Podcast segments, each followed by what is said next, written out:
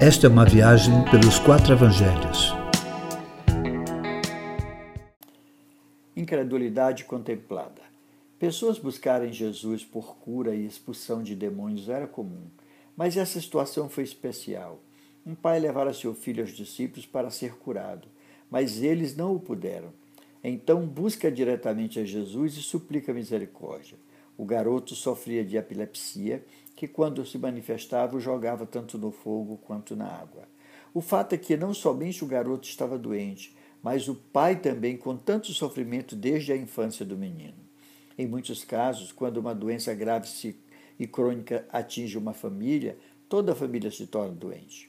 Quando o pai levou seu filho até Jesus, Aquilo que era uma epilepsia se mostrou um demônio que agiu de forma violenta do garoto, jogando por terra. Em situações dessas, dos nossos dias, especialmente nas igrejas que vibram quando o demônio se manifesta, seria um prato cheio.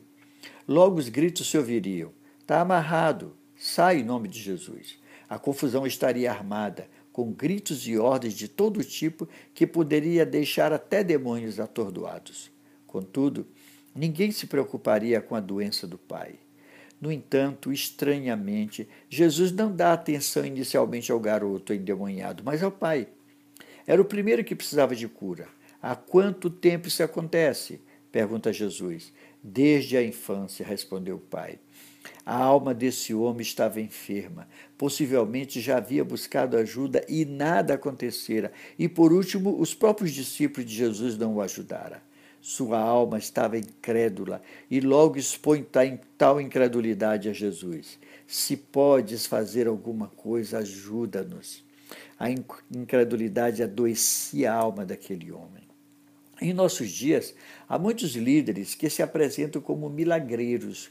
No entanto, e muitas vezes, usam a falta de fé de quem os buscam como desculpa da incapacidade de realizar o milagre desejado, fazendo cair sobre eles a culpa por não serem curados.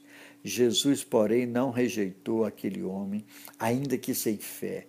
Pelo contrário, o instiga a fim de curá-lo primeiro. Jesus contempla a sua incredulidade. Se podes, tudo é possível que crer.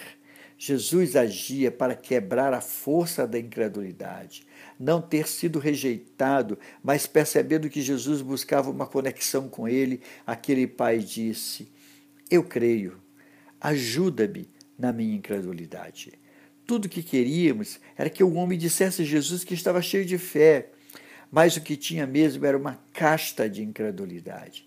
Sem rejeitá-lo, Jesus o ajuda a admitir a sua falta de fé. Essa foi a sua cura, admitir que a sua dor havia destruído qualquer resquício de fé que tal situação poderia ser vencida.